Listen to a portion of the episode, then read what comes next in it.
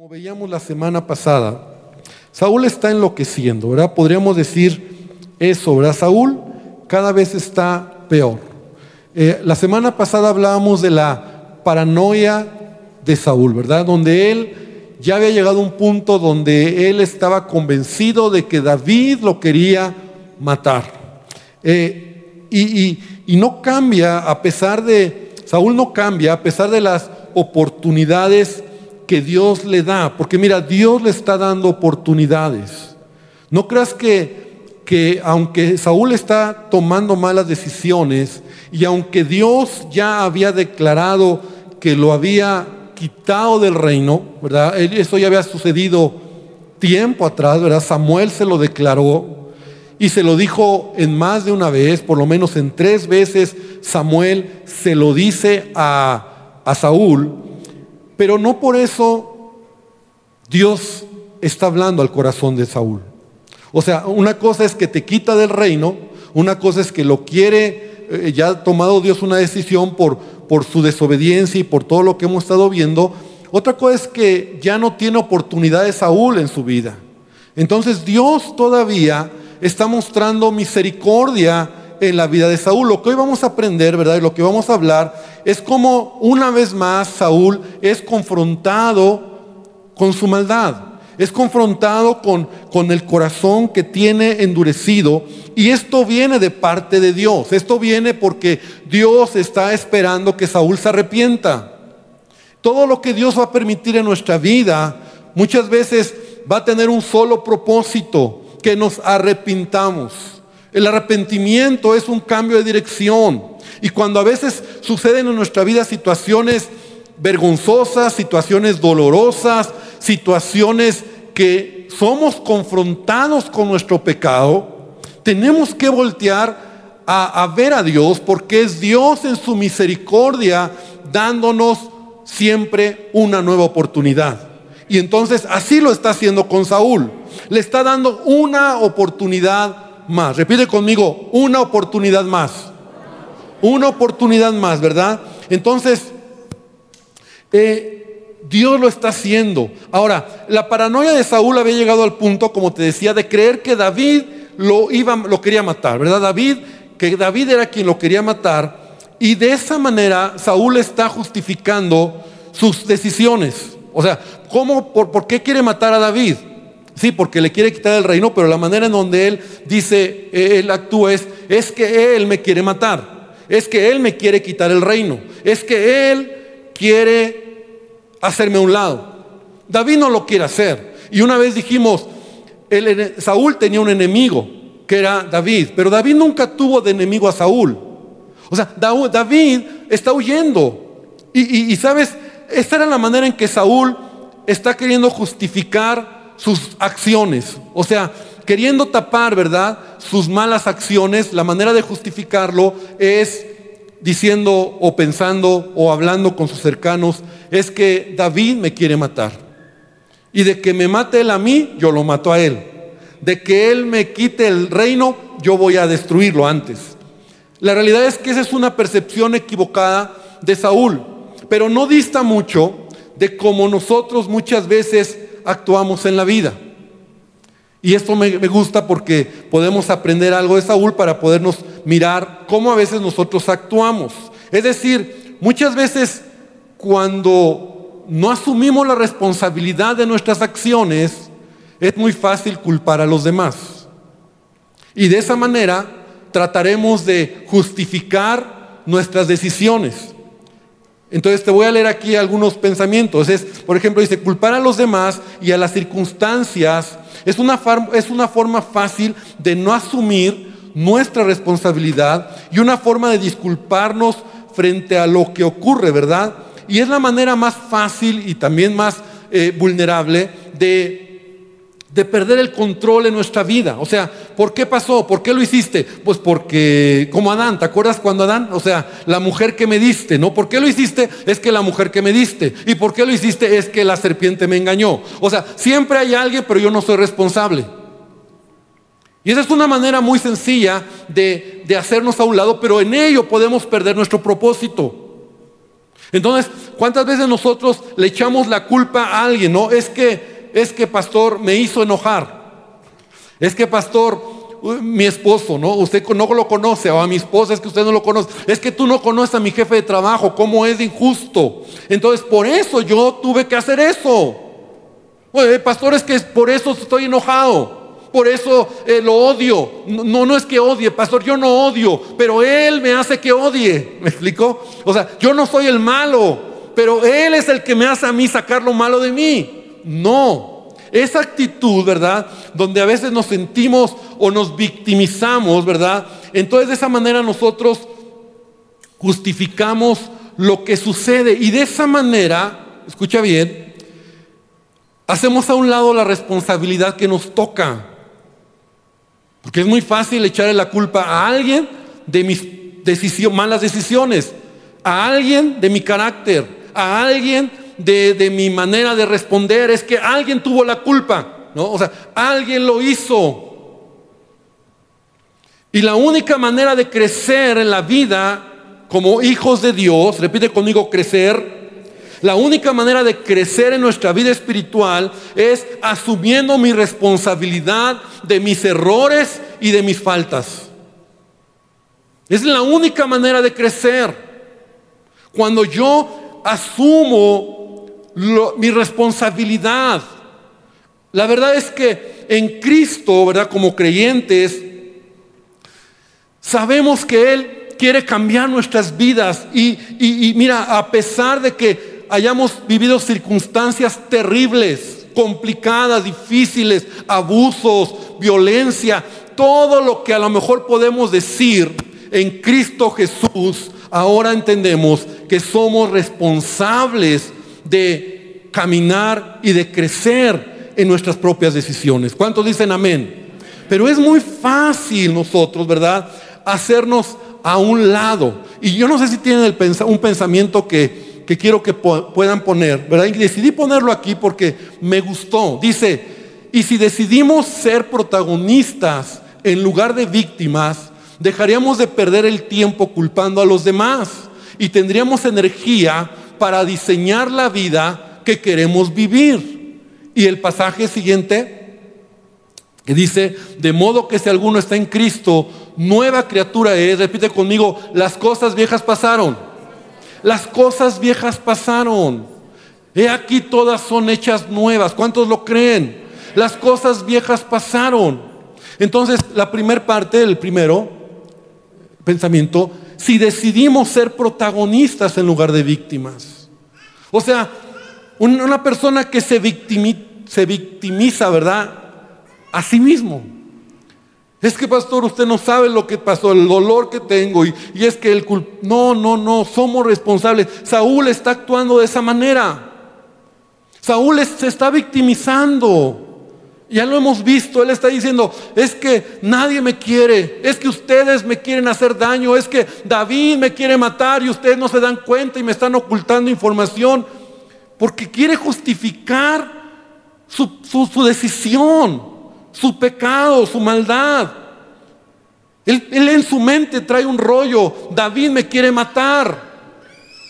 En su mente él trae una idea, David me quiere hacer daño, entonces que me haga, que como dice ese dicho, ¿verdad? Que lloren en su casa, pues, o sea, que, que lloren en mi casa, que lloren en su casa, ¿no? O sea, si lo va a hacer, yo lo hago primero. No, hermano. Es una manera todavía infantil de vivir la vida en Cristo. Somos responsables de nuestras decisiones. Y sí es cierto, mucha gente a nuestro alrededor puede influir, pero yo soy responsable de cómo respondo, soy responsable de cómo actúo, soy responsable incluso de mis errores. Y nadie más que yo decido. Es que pastor, usted no sabe este pecado, esta tentación, es que, es que no sabe mi padre, mi, abuelo y, y yo también. No, somos responsables. Tenemos que asumir la responsabilidad. El problema de Saúl fue ese. Él no asumió su responsabilidad. Dios quería tratar con Saúl y él está mirando a lo alrededor. Porque mira, antes de que David estuviera en acción, ya Saúl era un desobediente. Ya Saúl había dejado a Samuel. Ya Saúl había hecho cosas equivocadas. Ahora, el problema no era David. Porque aún si Dios le quita a David del panorama, Saúl se encuentra otro David. Y Saúl se encuentra otro que, al que le va a echar la culpa de sus errores. Eh, cuando ya me estoy saliendo un poquito, pero cuando desobedece la instrucción de Samuel que tiene que matar a, toda esta, a este pueblo, ¿verdad? De, a todos y, y, dejó con vida al rey y dejó con vida a los mejores animales. ¿Qué dice Saúl? Es que el pueblo me presionó, ¿no? O sea, siempre hay alguien responsable. Eh, ahí fue el pueblo. Ahora es David. ¿Y quién seguirá siendo el responsable de nuestros errores? tu esposa, tus hijos, tu casa, tus circunstancias, eh, la condición en la que vives. ¿Quién es responsable? Y finalmente yo decido si soy protagonista en mi vida o soy víctima. Y entonces yo debo de asumir mi responsabilidad. Entonces vamos a avanzar, porque David capítulo 22, ¿verdad? Estamos en el capítulo 21, perdón. Capítulo 21, primero de Samuel. Dice que David huyó y David está huyendo. ¿Te acuerdas que al final salió huyendo porque acaba de matar Saúl, ¿verdad? Al sacerdote. Y no solamente a él, sino a toda, a toda su familia del sacerdote. Los, los, mató solamente porque, porque se enojó, ¿verdad? Entonces en el versículo número 14 Déjame venir aquí. Capítulo, capítulo 22.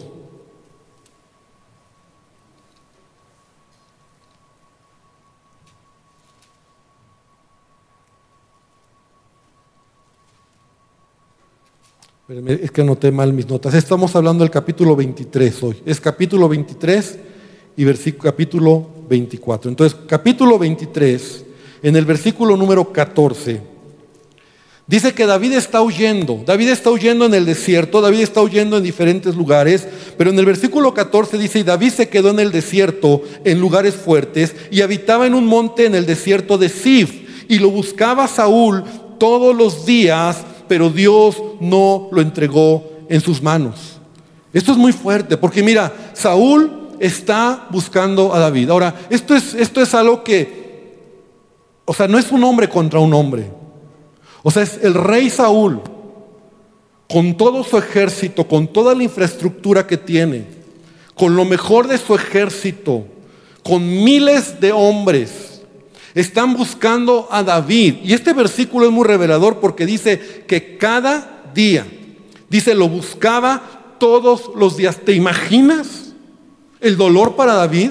¿Te imaginas lo que David tiene que estar haciendo para esconderse en el desierto?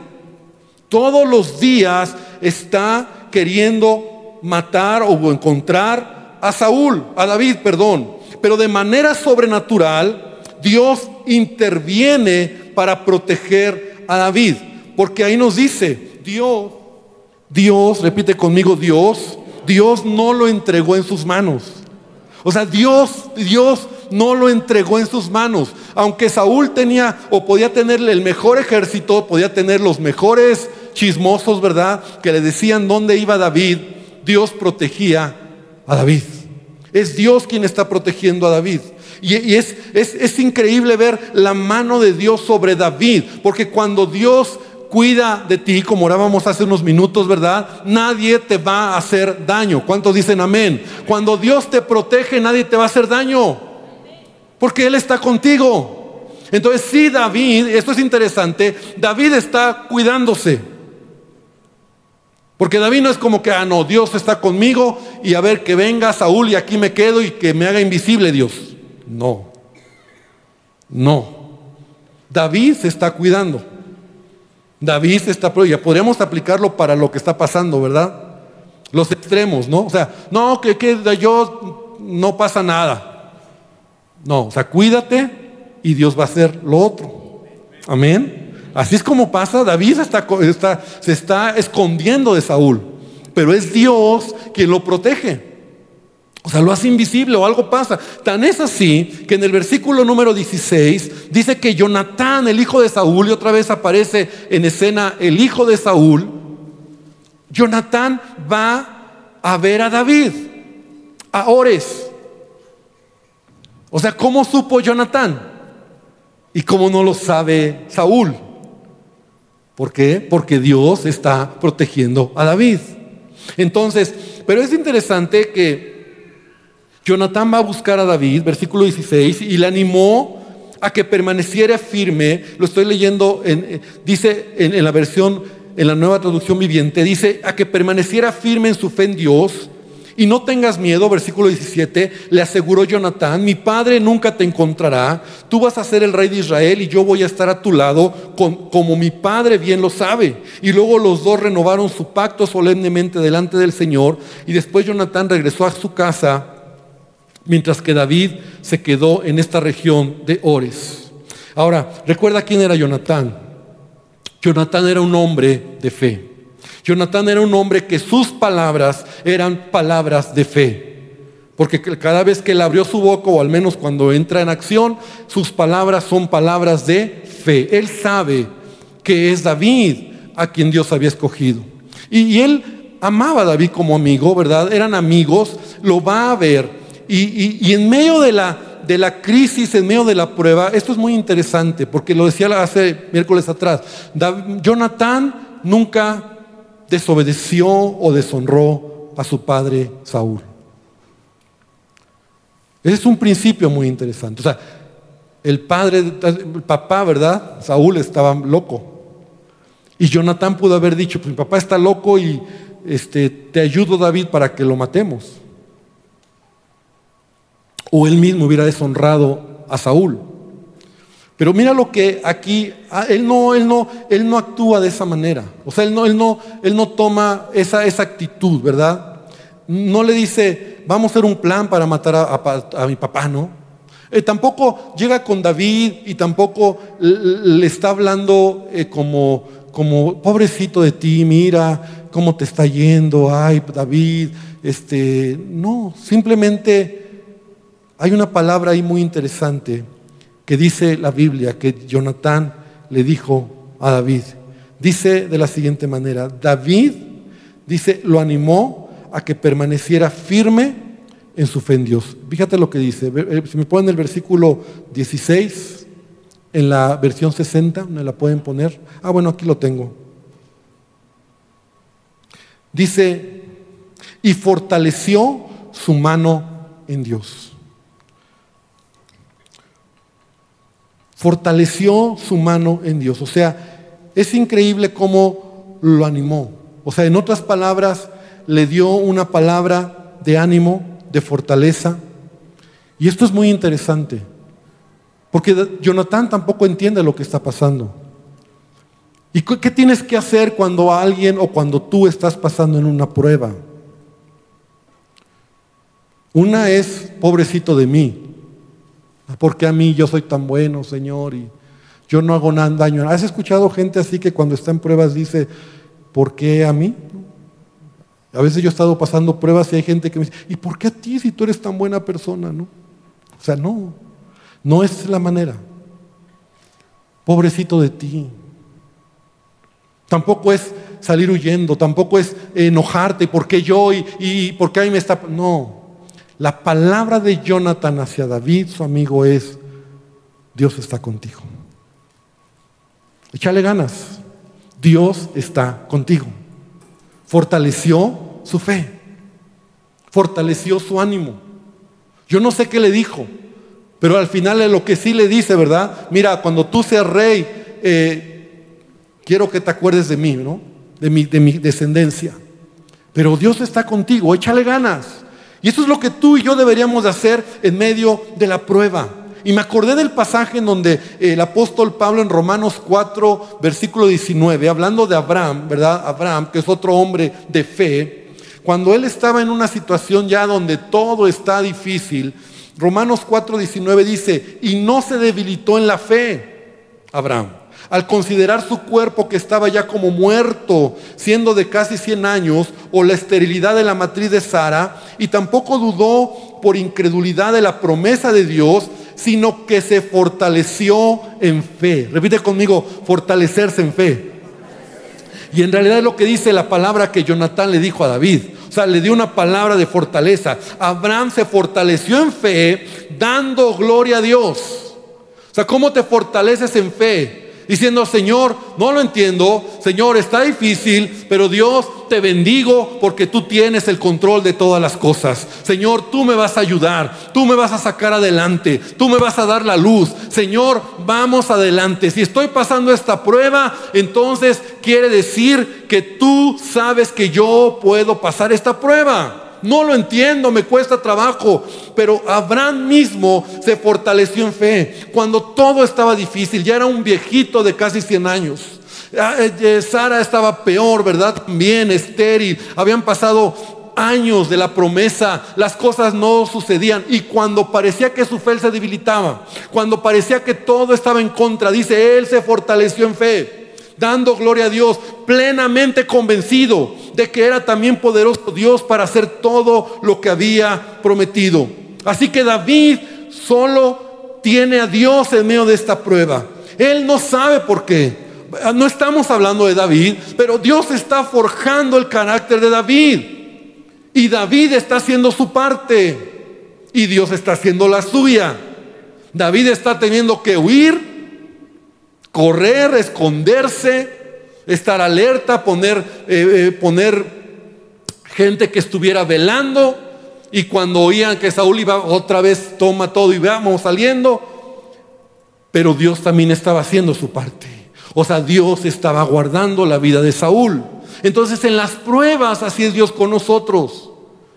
En las pruebas sí, a veces va a ser muy ahorcada la situación, muy complicada, pero si has pasado, yo estoy seguro que lo hemos pasado, pruebas, problemas, siempre hemos visto la mano de Dios, amén. Siempre hemos visto la protección y al final dices, bueno, la verdad que sí estuvo bien difícil, pero como que en esto Dios estuvo ahí.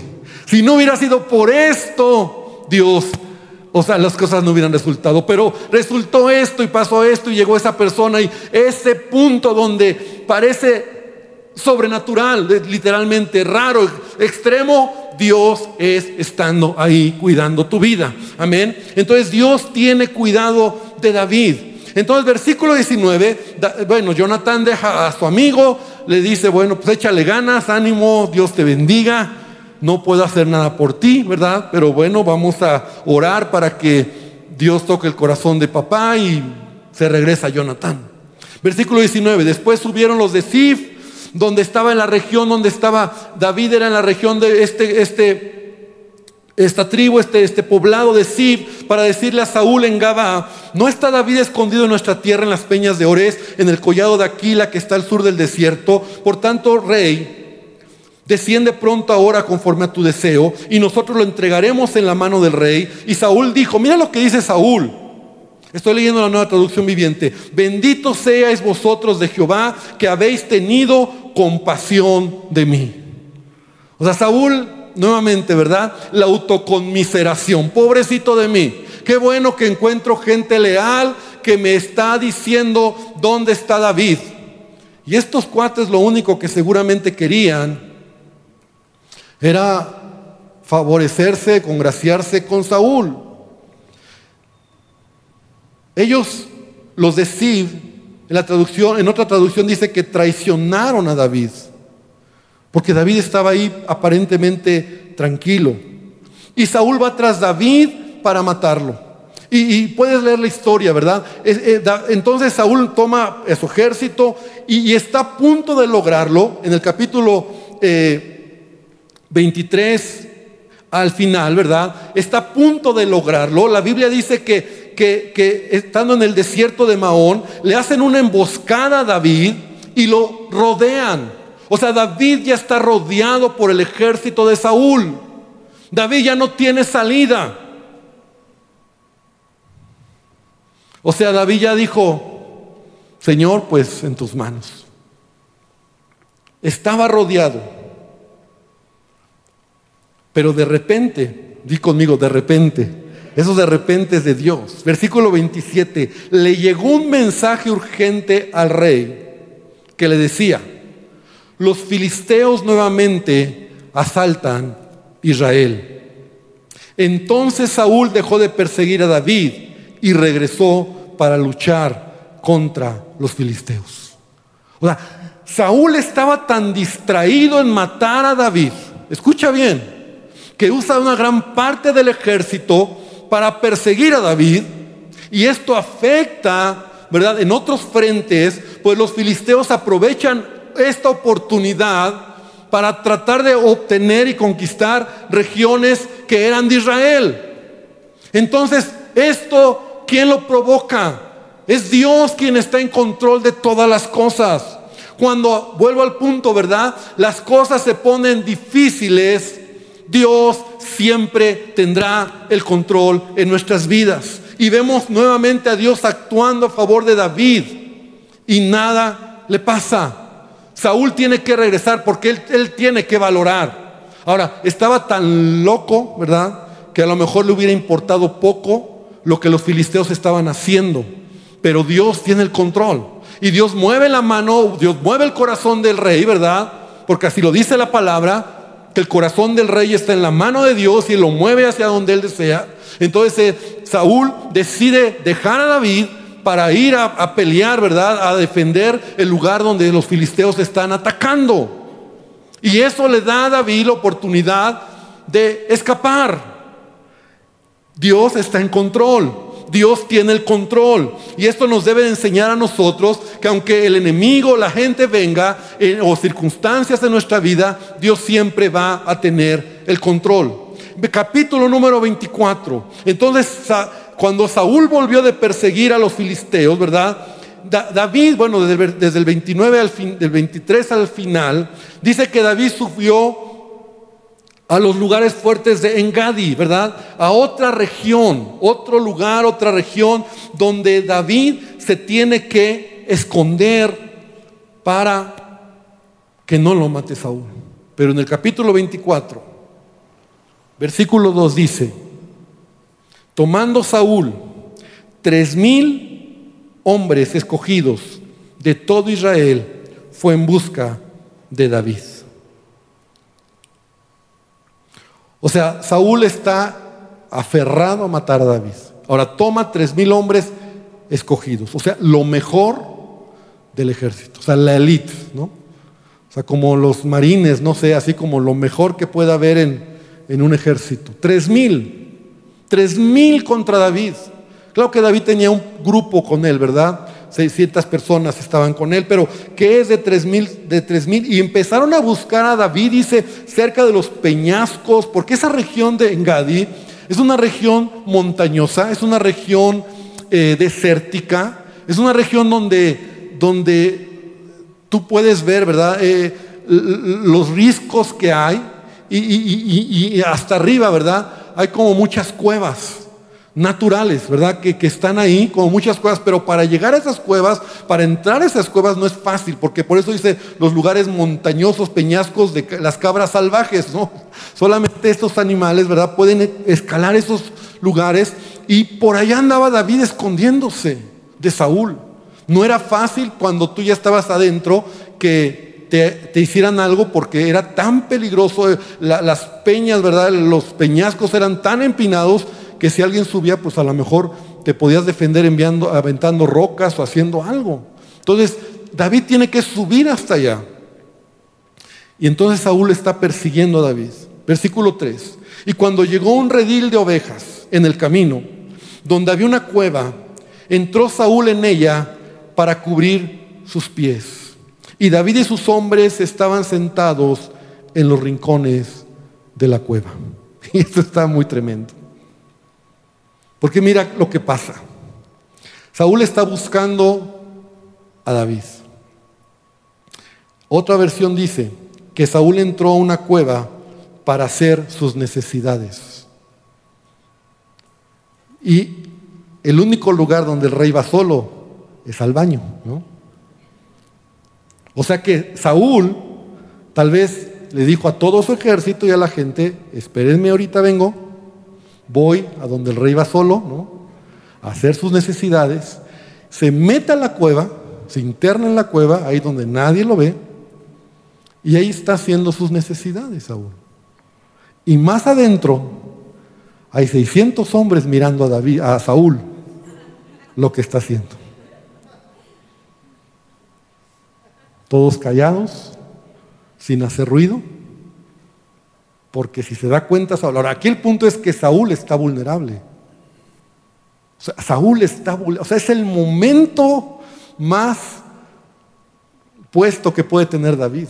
O sea, está vulnerable, está, está solo.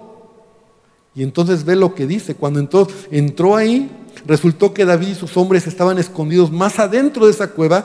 Versículo 4 dice, ahora es tu oportunidad. Los hombres le susurraron a David. Hoy el Señor te dice, te aseguro, mira lo que le están diciendo a David. O sea, Dios te lo está poniendo, o sea, mejor oportunidad no tienes, ¿no? Dice Dios, te aseguro que pondrá a tu enemigo en tu poder para que hagas con él lo que desees. Entonces David se le acercó sigilosamente y cortó un pedazo del borde del manto de Saúl. O sea, seguramente Saúl dejó en un lugar sus ropas reales, ¿verdad? Vamos a imaginarnos, ¿no? Deja en un lugar sus ropas reales y se adentra para hacer sus necesidades. Entonces David, como estaba el lugar, de tal manera que él llega y corta un pedazo del borde del manto, pero comenzó a remorder la conciencia por haber cortado el manto de Saúl. Y les dijo a sus hombres que el Señor me libre de hacer tal cosa, mi Señor el rey. No debo atacar al ungido del Señor, porque el Señor mismo lo ha elegido. Entonces David contuvo a sus hombres y no les permitió que mataran a Saúl. Y tú dices, ¿por qué David? Y esto nos da una gran lección. Una gran lección. No estamos hablando de David. Pero aquí vemos cómo es una, una lección que aún nosotros podemos aprender. Porque David no, es, no odia a Saúl. No es su enemigo. No quiere matar a Saúl. No está peleando David por una posición. Y por lo tanto David perdona la vida de Saúl. Ahora, la historia es esta. David se detiene, no toca a Saúl y a, sus hombres, ¿verdad? Muchos decían, dame, bueno, tú no lo haces, dame chance, yo lo hago. O sea, David puede decir, bueno, háganlo ustedes, yo me quito. Pero David ni siquiera permitió que ellos lo hicieran. Y David dijo, yo no voy a tocar al ungido del Señor, yo no voy a poner mi mano o voy a tocarle para matarlo. Y entonces, rápidamente quiero, quiero avanzar porque ya se me vino el tiempo. Cuando se turba David, reprimió a sus hombres. Y versículo número 8, mira lo que dice. David se levantó después saliendo de la cueva y dio voces detrás de Saúl diciendo, mi señor el rey. Y cuando Saúl miró hacia atrás, David inclinó su rostro a tierra e hizo reverencia. Y David dijo a Saúl, ¿por qué oyes las palabras de los que dicen, mira que David procura tu mal? He aquí han visto hoy tus ojos como Jehová te ha puesto hoy en mis manos en la cueva y me dijeron que te matase, pero te perdoné porque dije, no extenderé mi mano contra, contra mi Señor porque es el ungido de Jehová. Y mira, Padre mío, mira la orilla de tu manto en mi mano porque yo corté la orilla de tu manto y no te maté. Conoce pues y ve que no hay mal ni traición en mi mano, ni he pecado contra ti. Sin embargo, tú andas a casa de mi vida para quitármela. ¿Te acuerdas que al principio dije, Saúl está y está buscando culpables para justificar su corazón malvado? Dios exhibe a Saúl. Y David le dice, yo no te quiero matar. O sea, tú dices que yo te quiero matar, yo no lo quiero hacer. Tuve la oportunidad, Dios me dio la oportunidad y no, no lo hice. ¿Por qué dices que yo te quiero matar? ¿Por qué piensas que yo te quiero matar? ¿Qué te hace pensar o creer que yo estoy detrás de ti buscándote? Si hubiera querido, te hubiera matado. Exhibe Dios el corazón de Saúl. Y sigue diciendo, júzgame Jehová entre tú y yo y véngame de ti Jehová. Pero mi mano no será contra ti. Como dice el proverbio de los antiguos, de los impíos saldrá la impiedad. Así que mi mano no será contra ti. ¿Te acuerdas del ejemplo de la esponja? O sea, del, del corazón es como una esponja y sale lo que hay. Y cuando lo aprietas, si hay agua sucia, sale agua sucia. Entonces David está diciendo, de los impíos va a salir impiedad, pero de mí no va a salir maldad, porque yo no tengo maldad. O sea, yo no estoy contra ti. ¿Tras quién ha salido el rey de Israel? ¿A quién persigues? ¿A un perro muerto? ¿A una pulga? O sea, tres mil contra David. Jehová pues, él vea y sustente mi causa y me defienda de tu mano. Y aconteció que cuando David acabó de decir esas palabras, Saúl dijo, no esta es la voz tuya, escucha Saúl, hijo mío David, y alzó su voz y lloró Saúl. O sea, Saúl es confrontado con su maldad. Y dijo David, más justo eres tú que yo, que me has pagado con bien, habiéndote yo pagado con mal. Tú has mostrado hoy que has hecho conmigo bien, pues no me has dado muerte, habiéndome entregado Jehová en tu mano. Porque ¿quién hallará a su enemigo y lo dejará ir sano y salvo? Jehová te pague con bien por lo que en este día has hecho conmigo. Y ahora yo entiendo que tú has de reinar. Fíjate lo que le dice Saúl. O sea, Saúl está quebrado. O sea, se revela el corazón. Dice, yo entiendo que tú has de reinar. Y que el reino de Israel ha de ser en tu mano firme y estable. Júrame pues ahora que no destruirás mi descendencia y después de mí ni borrarás mi nombre de la casa de mi padre. Y, y David lo juró. Ahora David ya lo había hecho con Jonatán. Y antes de que me apaguen las luces, quiero, quiero darte esta enseñanza. Porque yo estaba ahora leyendo y orando y decía, Señor, ¿qué enseñanza hay aquí? Hay una gran enseñanza. Porque mira, la Biblia dice, si tu enemigo tiene hambre, dale de comer. Si tiene sed, dale agua para beber. Y de esta manera amontonarás carbones encendidos, y la nueva traducción de viviente dice, de esta manera amontonarás carbones encendidos de vergüenza sobre su cabeza y el Señor te recompensará. Yo muchas veces no entendí este pasaje. O sea, si tu enemigo tiene hambre, dale de comer, de comer, de beber. Y sabes, cuando tú, cuando actuamos como David, perdonando a alguien, el daño que nos ha hecho. Eso trae juicio y una gran responsabilidad sobre la persona que se da cuenta de lo que se le ha perdonado. O sea, cuando Dios nos muestra esto, ¿verdad? O sea, hay una gran responsabilidad, o sea, es la misericordia de Dios actuando en nuestra vida. ¿Qué es lo que está cayendo sobre Saúl en este momento? Una gran responsabilidad. Ahora él no puede decir que no se da cuenta de su maldad. O sea, nosotros a veces decimos, ¿por qué lo voy a perdonar? ¿Por qué si me hizo tanto daño lo he de hacer? De hecho, la palabra de Dios nos enseña que perdonemos y hagamos bien al que nos hace mal. Nos cuesta trabajo hacerlo, la verdad. Pero te voy a explicar una razón. Cuando tú sueltas perdón, cuando genuinamente tú decides a esa persona perdonarla, te perdono. La deuda que tenías conmigo te, la perdono.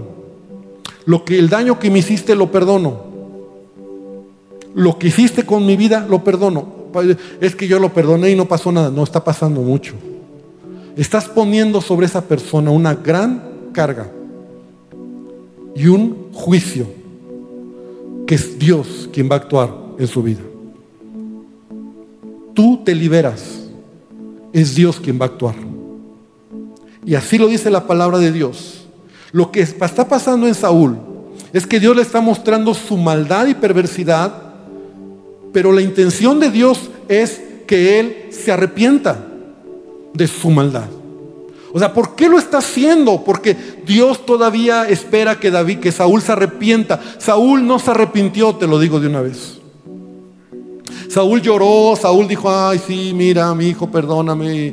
Y le dio chance un rato, pero al rato otra vez andaba ahí tras David. Romanos capítulo 12, versículo 19, dice de la siguiente manera, queridos amigos, nunca tomen venganza Dejen que se encargue la justa ira de Dios. Pues dicen las escrituras, yo tomaré venganza, yo les pagaré lo que se merecen. Y eso es lo que Dios hace cuando tú decides perdonar a alguien. No, no que estás esperando que, que le vaya mal. pero tú estás afándote. Tú estás soltando. Porque mientras tú no lo perdones, lo tienes atado. Tú estás trayendo sobre tu vida condenación, pero estás atando a esa persona para que Dios no actúe. ¿Quieres que Dios actúe en esa persona? Suéltalo. Y genuinamente perdónalo. Y genuinamente suéltalo. ¿Y qué va a pasar? Voy a esperar a que Dios haga algo, caiga fuego del cielo. No, eso no te toca a ti verlo. Pero lo que sí estás haciendo es, sinceramente, estás soltando a esa persona para que Dios actúe sobre su vida. Ahora, lo volteo de esta manera. Cuando nosotros somos confrontados en un pecado, evidenciados en nuestro pecado, expuestos y avergonzados como Saúl es avergonzado, es Dios actuando y diciéndonos, te estoy dando una oportunidad más. O sea, no, no es para que diga, ay, qué bueno que me perdonó, qué bueno que no me la cobró, qué bueno que ya la libré. Y lo sigues haciendo. Entonces no has entendido que la misericordia de Dios es para que te arrepientas, no es para que creas, soy tan, soy tan especial para Dios que Él no me ha hecho nada, la gente no me hace nada. Un día te va a llegar. Un día te va a tocar. Entonces, cuando Dios nos expone, es porque Él espera cambio. ¿Te acuerdas de Sansón? Él esperaba que cambiara. Pero fueron tantas las veces que hasta el punto que dijo, y el Espíritu de Dios se apartó de Sansón.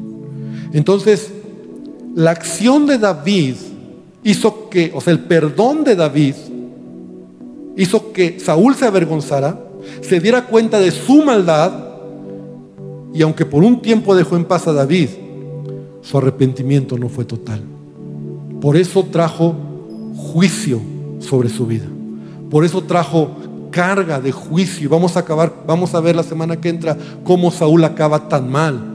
Porque la carga de juicio es mayor cuando tú eres exonerado, por llamarlo así.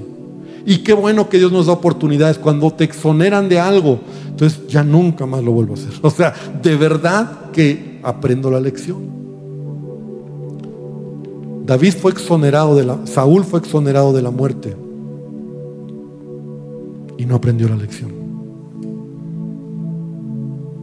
Entonces yo quiero invitarte esta tarde, esta noche, para que oremos. Y para que podamos aprender de Saúl.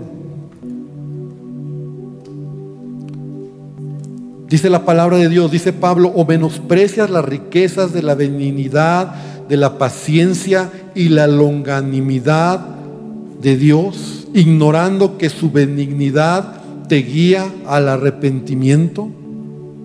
O sea, Dios a veces nos expone porque Él está teniendo misericordia. Dice, pero por tu dureza y por tu corazón no arrepentido, atesoras para ti mismo ira para el día de la ira y de la revelación del justo juicio de Dios. O sea, Saúl fue expuesto en su maldad por Dios para que se arrepienta. Fue perdonado por David para que se arrepintiera. Y no lo entendió. Y esta noche yo quiero invitarte a que cierres tus ojos. Vamos a orar. Y Señor, hoy venimos delante de ti para aprender de este hombre, de este rey.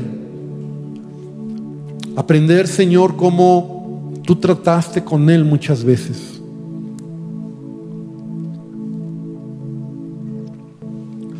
Y a pesar de todo lo que él pasó, de lo que él vio, fue confrontado con su maldad. Su arrepentimiento no fue genuino. Y Él está cargando sobre sus hombros ahora un juicio. Un juicio si vuelve a hacer lo mismo que lo hizo o hubiera cargado sobre sus hombros una oportunidad de misericordia para cambiar su destino. Que entendamos, Señor, desde este punto de vista el perdón. Porque no solamente es perdonar, cuando yo suelto al que me ha dañado, cuando yo perdono al que me ha fallado, cuando yo perdono deudas, cuando yo perdono faltas, errores, yo estoy soltando a ti el control de esa persona.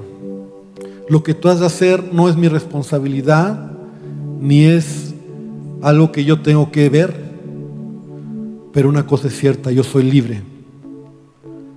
Pero también, Señor, cuando yo he sido expuesto en mi pecado, en mi vergüenza, en mis errores, ayúdame realmente a entender que esto viene de ti y que no puedo jugar con las oportunidades que nos das.